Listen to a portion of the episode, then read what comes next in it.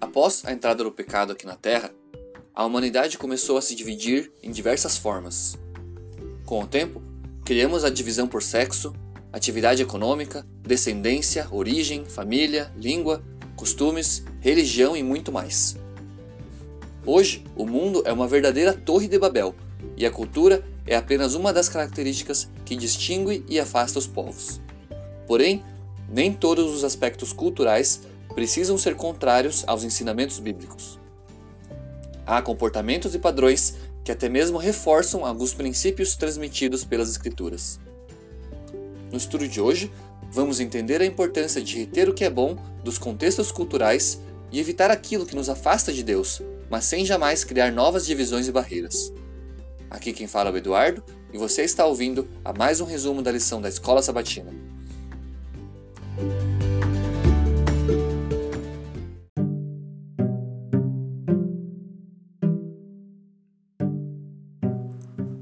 Engana-se quem pensa que a divisão do povo é uma característica da sociedade atual.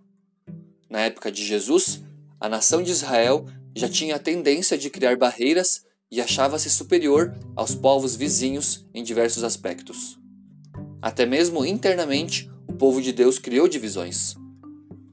Eles se separavam entre aqueles que eram letrados e incultos, os que eram descendentes e não descendentes de Abraão, os circuncisos e os incircuncisos.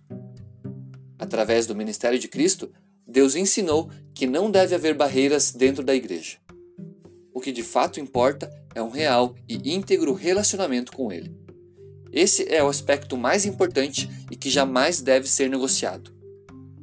Entendemos isso ao lermos a passagem de Atos 10, que conta como Deus inspirou Cornélio a ir falar com o preconceituoso Pedro.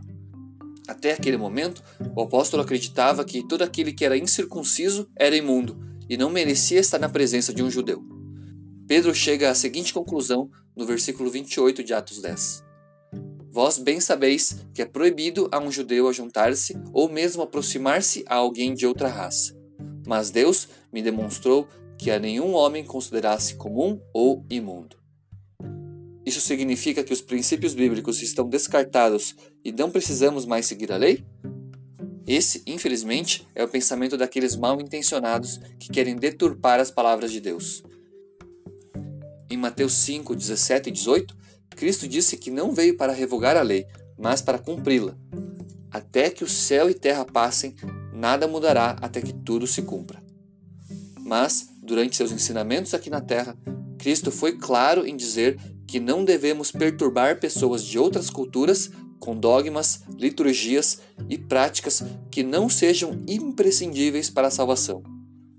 Ou seja, sem descartar os princípios de Deus, Jesus queria chamar a todos ao arrependimento e para um relacionamento fiel com Ele.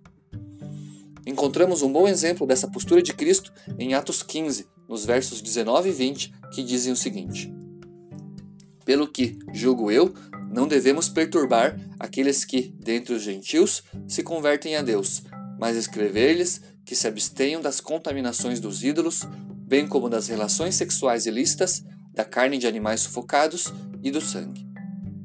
Também podemos encontrar uma postura semelhante nas cartas de Paulo. Em sua primeira carta aos Coríntios, no versículo 2, o apóstolo amado destaca a importância de se concentrar na mensagem da cruz, em Cristo e a este crucificado.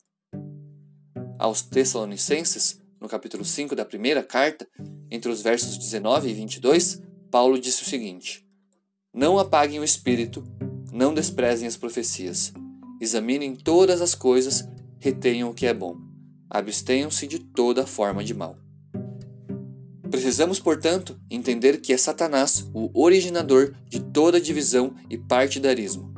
Como inimigo de Cristo, ele quer promover a confusão e espalha com alegria conceitos e crenças que criam um falso cristianismo. Porém, podemos ter a certeza de que o Espírito Santo guia todo aquele que é um sincero indagador da verdade.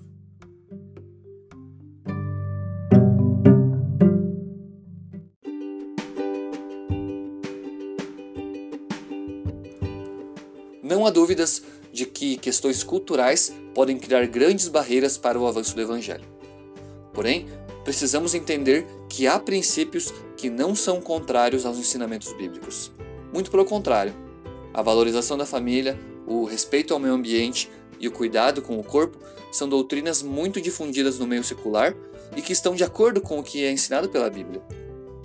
Contudo, há ensinamentos que são contrários às verdades bíblicas e a esses nós precisamos estar atentos. No livro História da Redenção, a escritora cristã Ellen White relata a experiência dos apóstolos diante de outras culturas. Os apóstolos, neste seu trabalho especial, estariam expostos a suspeitas, preconceitos e ciúmes. Como consequência natural de sua saída do exclusivismo judaico, suas doutrinas e ideias estariam sujeitas à acusação de heresia e suas credenciais de ministros do Evangelho seriam postas em dúvida por muitos judeus zelosos e crentes. Deus previu as dificuldades que seus servos deviam enfrentar e, em sua sábia providência, fez com que fossem investidos com a inquestionável autoridade da estabelecida Igreja de Deus, para que sua obra estivesse acima de acusação. Através do Espírito Santo, Deus cuida para que a sua mensagem seja propagada de forma fiel e sem prejuízo das verdades bíblicas. Assim, se estivermos sendo guiados por Ele, temos a certeza de estarmos andando em caminhos certos. Esse é o meu desejo e a minha oração. Um forte abraço e até o próximo estudo.